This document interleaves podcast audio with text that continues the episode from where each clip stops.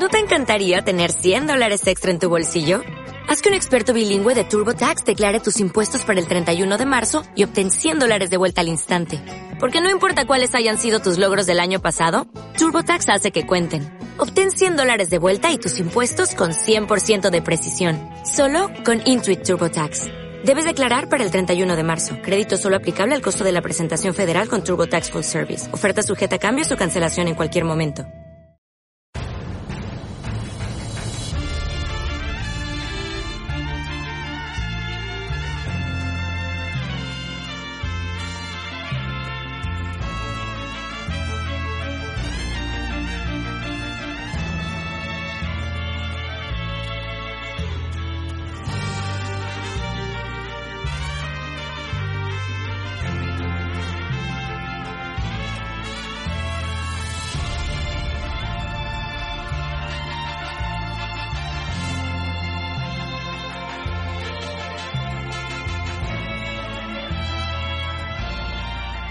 Hola, muy buenas a todos. Esto es Un Café con Nintendo, especial reseña. Tengo por aquí a Juan. Hola, ¿qué tal? ¿Qué pasa, Cipi? Hoy, hoy es mi turno. ¿Qué te toca? Venimos plataformeros estas semanas. ¿Qué juego le has dado? ¿Qué juego le has dado?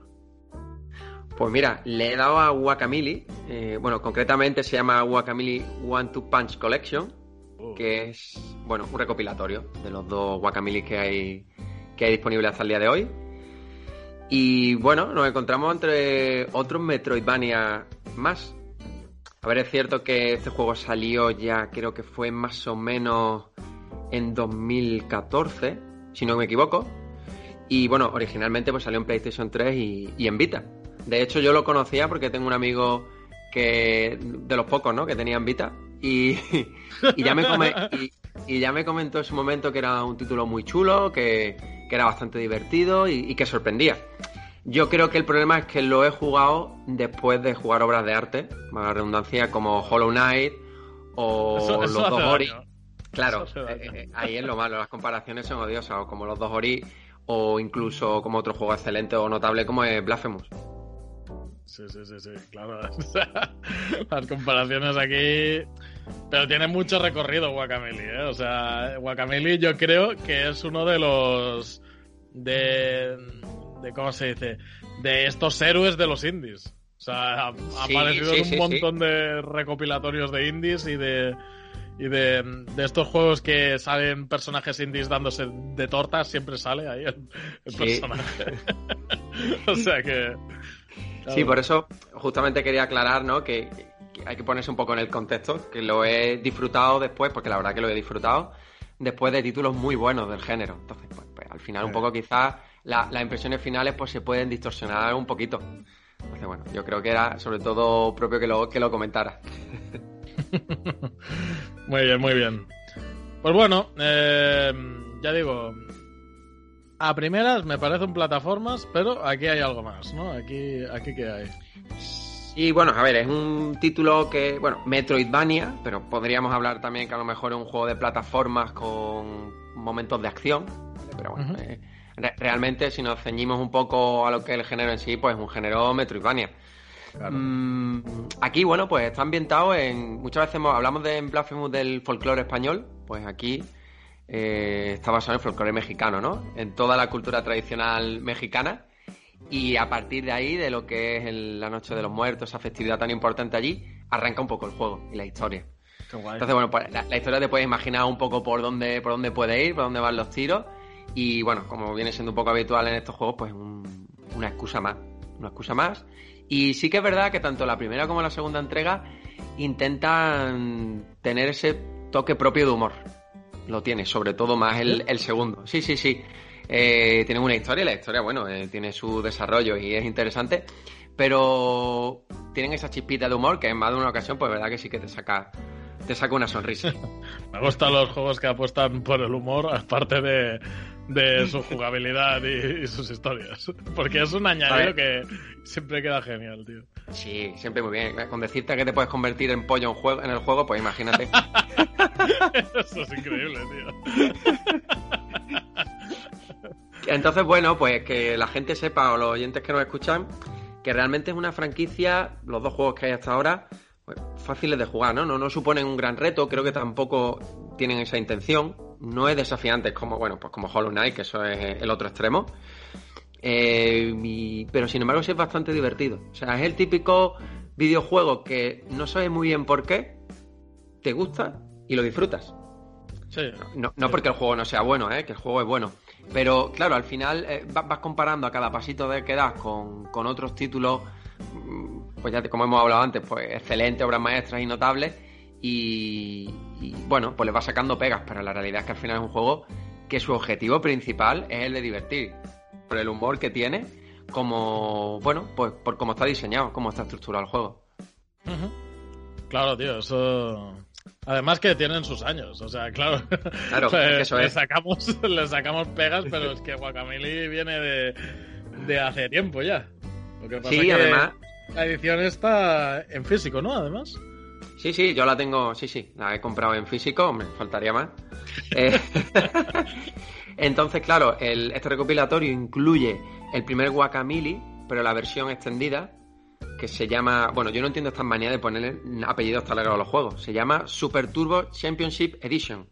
Ah, porque esto es la, el guiño al. Claro. Al. Exacto. Fíjate tú, acabas de sacar un tema súper interesante porque una de las cosas que más me ha gustado de Guacamole, de los dos, es que tiene infinidad de referencias a videojuegos de, de, de, la industria, pero de la historia en general. Hostia, Sí, porque eh, en muchas de las ciudades, bueno, los juegos eh, están conectados los distintos poblados, hay distintas como ciudades pequeñitas, y en esas ciudades pequeñitas, unas más grandes que otras, eh, hay carteles, ¿no? Típicos de enfrentamientos de luchadores de, de lucha libre, mexicanos, auténticos, y ahí utilizan como para mezclar es esa referencia con personajes famosos. Es decir, hay referencias a Sonic, hay referencias a Mario. De hecho, una cosa muy divertida es que cuando nosotros eh, adquirimos una nueva habilidad, lo hacemos a través de la estatua Chozo de Metroid, pero tal cual. Uh -huh. Hostia. El, el, el, diseño tal cual. muy parecido. Y hay referencias pues, también a Medieval, por ejemplo, a He-Man y Skeletor, a Black Panther. De hecho, en la segunda parte digamos, como el elemento que utiliza el enemigo para querer destruir el mundo, eso ahí es muy típico, es algo que es prácticamente calcado a la Trifuerza de Zelda. Hay también varios minijuegos, uno pues como si estuviera jugando al Pac-Man y otro, bueno, aquí habrá gente que sí, gente que no, de Street Fighter estaba la típica, el típico minijuego bonus del coche. Ese es mitiquísimo. Pues hay, pues hay una pequeña gran referencia, muy divertida también. Y ya te digo, a God of War, a Waluigi, a Silent Hill, a Resident Evil. O sea, tienes que fijarte, porque claro, están carteles que muchas veces ni te paras a, a mirar. Y, y, bueno, pues ya digo, referencias tan locas como Waluigi. O a mí me dio la sensación, ¿eh? Porque era. Qué bueno, eh... esto es increíble, tío. sí, sí, sí, es un juego para pararte esto, y detenerte. Esto le convierte en Goti, o sea, ¿qué, qué más da el Hollow Knight? es lo mejor eso. Seguro que con esto ya, ya hemos convencido a... sí, a muchos, es que sí. sí, sí. A mucha gente. Así que quien lo compre bueno, y, y quiera fijarse en esos detallitos, eh, que esté atento porque hay muchísimas referencias y, bueno, pues es divertido, ¿no? Ver, ver esas fusiones. Después, verdad que las ambas entregas tienen modo multijugador. Yo no lo he disfrutado, ¿vale? No he podido probarlo. Si no recuerdo mal, el primero tiene para dos jugadores y el segundo tiene para cuatro. Hostia, eso sí. puede ser un poco caótico. Sí, a ver, a nivel de diseño y de estructura me parece que para un jugador está bien diseñado. Habría que ver cómo responde con más personajes. Al igual de, mmm, bueno, pues si la consola no tiene problemas para mover cuatro personajes al mismo tiempo, que no creo, pero no lo sé, ¿vale? Ahí sí que no. Me habría gustado probarlo, pero al final no, no he podido probarlo con tres personas más, ¿vale? Claro. Después, bueno, pues hablando un poquito quizás más de la primera entrega, sí que. A ver, eh, por poner alguna pega, la variedad de enemigos es muy, muy, muy, muy escasa. Entonces al final, quieras que no, eso lo hace menos variado. Menos variado, da menos. repite muchas situaciones. Sí, porque al final la inteligencia artificial se repite, ¿no? Y los patrones sí. te los acabas memorizando muy rápido. Sí, vamos a ver, la, la inteligencia artificial de los enemigos no, no da para mucho. Ese, el ese, típico plataforma. Sí, en ese sentido es, es bastante básico y también al mismo tiempo el personaje puede adquirir, digamos que cuatro habilidades especiales, ¿vale? Y con esas cuatro habilidades especiales no solo te sirven para derrotar a los enemigos, sino que también te sirven a la hora de la parte de plataformeo. ¿Vale? Pues tienes como un uppercut hacia arriba que te permite elevarte más alto, o un, o un golpeo horizontal que te permite también desplazarte un poco más en horizontal. Eh, después tiene ideas muy buenas, claro, al final como el juego está un poco enfocado en el tema de, los muertos, ¿no? De, la noche de los muertos mexicana. Hay un momento en el juego, a ver, eh, quizás suene un poco a spoiler, pero sobre todo porque quiero explicar esta mecánica, que es una de las que más me, han gustado. Eh, puedes tú, en tiempo real, acceder a un mundo u otro en el mismo tiempo. hay plataformas que aparecen, otras que desaparecen. bueno, oh. pues está chulo. Es más, en los poblados puedes hacer ese cambio también y bueno, pues si vas al mundo de los muertos aparecen algunos personajes y si vas al mundo de los vivos, pues a lo mejor no aparece ningún personaje o sí aparecen personajes que no están en el otro. Claro, claro, claro.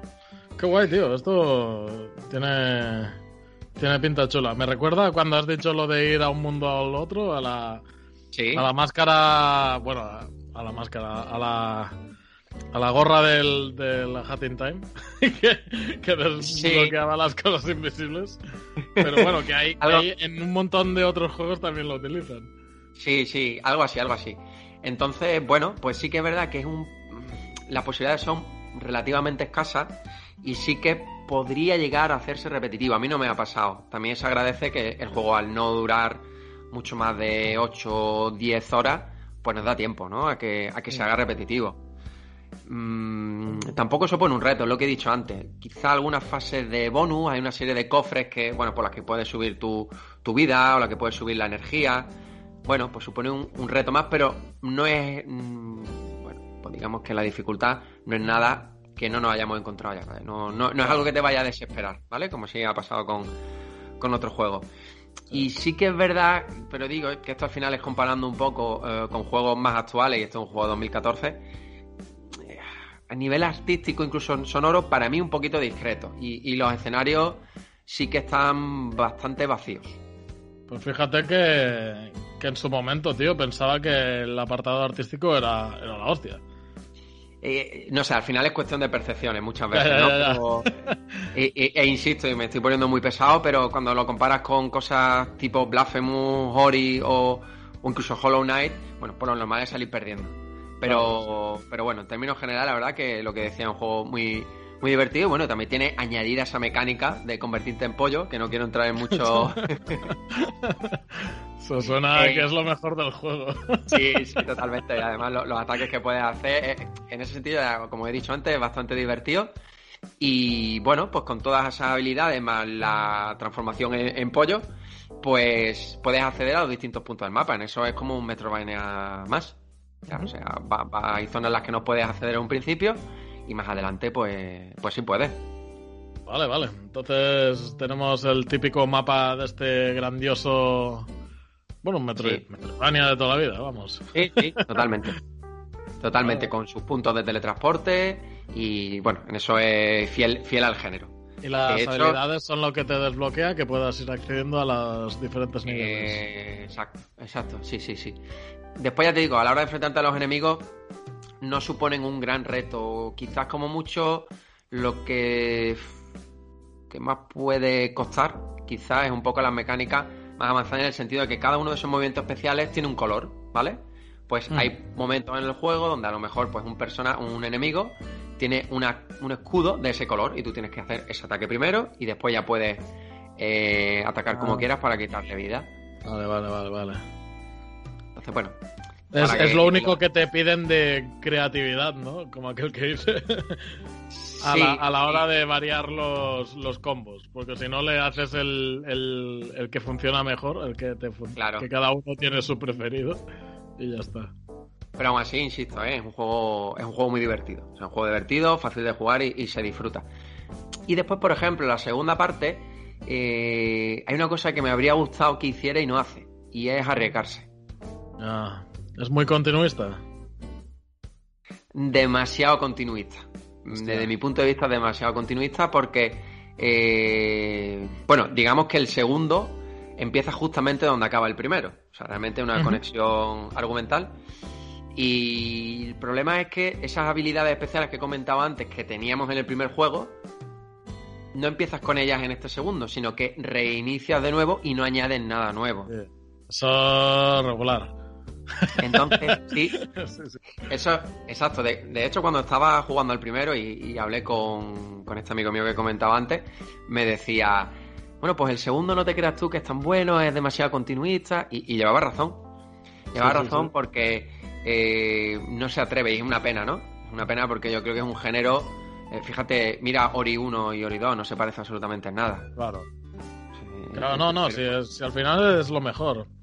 Si, si vas a hacer que se haga continuista en cuanto a la historia, hostia, lo de, lo de empezar con cosas, o sea, pelado desde el principio, em, se tiene que justificar, o si no es, es un fallo, sí, sí.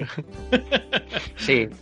Es verdad que después, por ejemplo, artísticamente, pues sí mejora un poquito más, algo más pulido, los escenarios tienen más detalles. Ahí sí que, sin embargo, por ejemplo, los enemigos, hay más variedad de enemigos por ahí sí que es verdad que, vieron el punto flaco, ¿no? El punto flojo de la primera parte y sí que lo mejoran. Y bueno, la historia sí que la desarrolla un poquito más. Esta segunda parte también tiene mucho más de humor. De hecho, para que te haga una idea de lo loca que es la historia, eh, hay viajes en el tiempo. Hostia. hay, hay viajes en el tiempo y, y de hecho hay un personaje que está ya en la primera parte que me recuerda mucho a, Rick, de Rick y Morty. por, por cómo habla, por los gestos que hace y demás. Entonces, bueno, pues sí que es bastante, bastante divertido en ese sentido. Y otra de las cosas que se incorpora que no hay en la primera parte es que aquí sí tenemos un árbol de, habilidades. Ah, vale, vale, vale. Un árbol de. Sí. Entonces, eh, bueno, pues pueden mejorar. ¿Eso, se echaba en falta en la primera parte? Sí. Ya. Sí, ¿no? sí, sí, pero mira, eh, se echaba en falta, pero es verdad que teniendo en esta segunda parte no aporta todo lo que debería a nivel jugable como para no sé, no, era algo que se echaba de menos en la primera, lo tenemos en la segunda, pero creo que la ejecución regular. Sí, no, no tiene tanta influencia porque, como bien digo, el juego para mí no es un gran reto.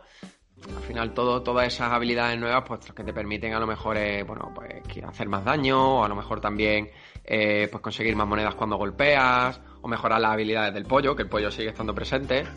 Eh, entonces, ahí sí que se queda un poco a medio gas, ¿vale? A mí me ha gustado más la primera parte, pero porque la segunda, eh, siendo una segunda parte, mm, no se atreve lo que tendría que haberse atrevido. Ya, claro. Claro, claro, entiendo. Y de duración, bueno, pues los dos están más o menos al mismo nivel. O sea, realmente, mm, formato físico también está a buen precio y unas 20 horas de juego puedes tener. Hmm. Bueno, eso está bien, tío. O sea, eh, sobre todo si lo pillas en físico y te vienen los dos ahí, el one, como one two punch collection. Y además, como, como a mí me gusta, o sea, tú metes el cartucho y no tienes que descargar absolutamente nada. Eso es lo mejor. Sí que tengo que decir eso, eso es para darle un beso a la boca a los, a los que hacen ediciones así, ¿eh? la verdad. Sí que tengo que decir que en la segunda parte, eh, no pude comprobarlo, eh, porque estaba jugando y no tenía internet en ese momento, que sí que creo que tiene DLC y no viene incluido. Pero no estoy seguro. Hay un punto donde, bueno, aparece en el mapa y uno de los personajes te dicen que para avanzar por ahí tienes que irte a la eShop. Eh, intuyo que es para pagar, claro. ¡Oh, no! Pero no, no, no, no pude llegar a, comprobarlo. Pero bueno, aún así, ya te digo, viene el juego completo. Es como en Bioshock Collection, es decir, los juegos son independientes, tanto uno como otro. Y, bueno, es una aventura divertida, rápida, fácil. Como tú dices, muchas veces cortita y al pie. Y, bueno, que no se hace pesar en ningún momento. Muy bien.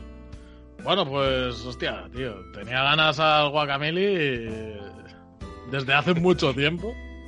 Y ahora, hostia, me ha quedado ahí. Tengo que comprobarlo por mí mismo, estas cosas, pero. Porque no sigo teniendo ganas de jugarlo. Pero. Joder. ahora a lo mejor no entraré con, con, el, con las mismas ganas, tío. No, a ver, a lo mejor ha quedado una reseña un poquito vinagre, pero yo lo que recomiendo es que cuando lo, lo estés jugando, pues intentes evitar grandes comparaciones, pero sobre todo porque últimamente hemos tenido, pues, bueno, pues grandes referentes del género. Claro, claro, claro. Sí, normal, normal. o sea, yo... Yo iré a por el pollo, tío, y ya está. Además, la, la parte del pollo también tiene su historia, es muy divertida y, y de hecho algunas eh, bueno, pues misiones secundarias eh, están un poco relacionadas con, con la historia del pollo. Hostia, tío. Y, y ahí es donde está un poco el reto en la segunda parte. Está más el reto en, en esas un poquito como misiones especiales, donde al final, claro, la jugabilidad con, con el pollo pues cambia totalmente a la que tienes con el personaje principal. Claro, claro, claro. Bueno, bueno, bueno, bueno. Pues tenemos aquí ya reseñado el Guacamole, el 1 y el 2, que lo has jugado en la versión One Punch Deluxe Edition esta. Eh, está en la shop por separado los dos o juntos para comprar. Como Pues, sinceramente, sinceramente no tengo ni idea si están juntos o Sí, separados, ¿eh? Yo, yo, no, pero digo, para comprar juntos, como has hecho tú. Ah, vale. Y en la shop separados seguro que están también. Es posible. Pero vamos, yo eh, recomiendo comprarlo en físico y, y jugarlo los dos, claro. ¿Qué vas a recomendar tú? muy bien, muy bien. Vale, Juan. Pues bueno, recordamos a la gente que, que está el chat del iVox, el del, el del Telegram, que está muy bien. Siempre lo decimos, pero es que está muy bien, la verdad. Y, y nada, tío. Nos vemos en otra reseña y en, y en otra tertulia, si te parece. Pues sí, Cipi. Nos vemos en el siguiente programa. Venga, hasta pronto. Venga, hasta luego.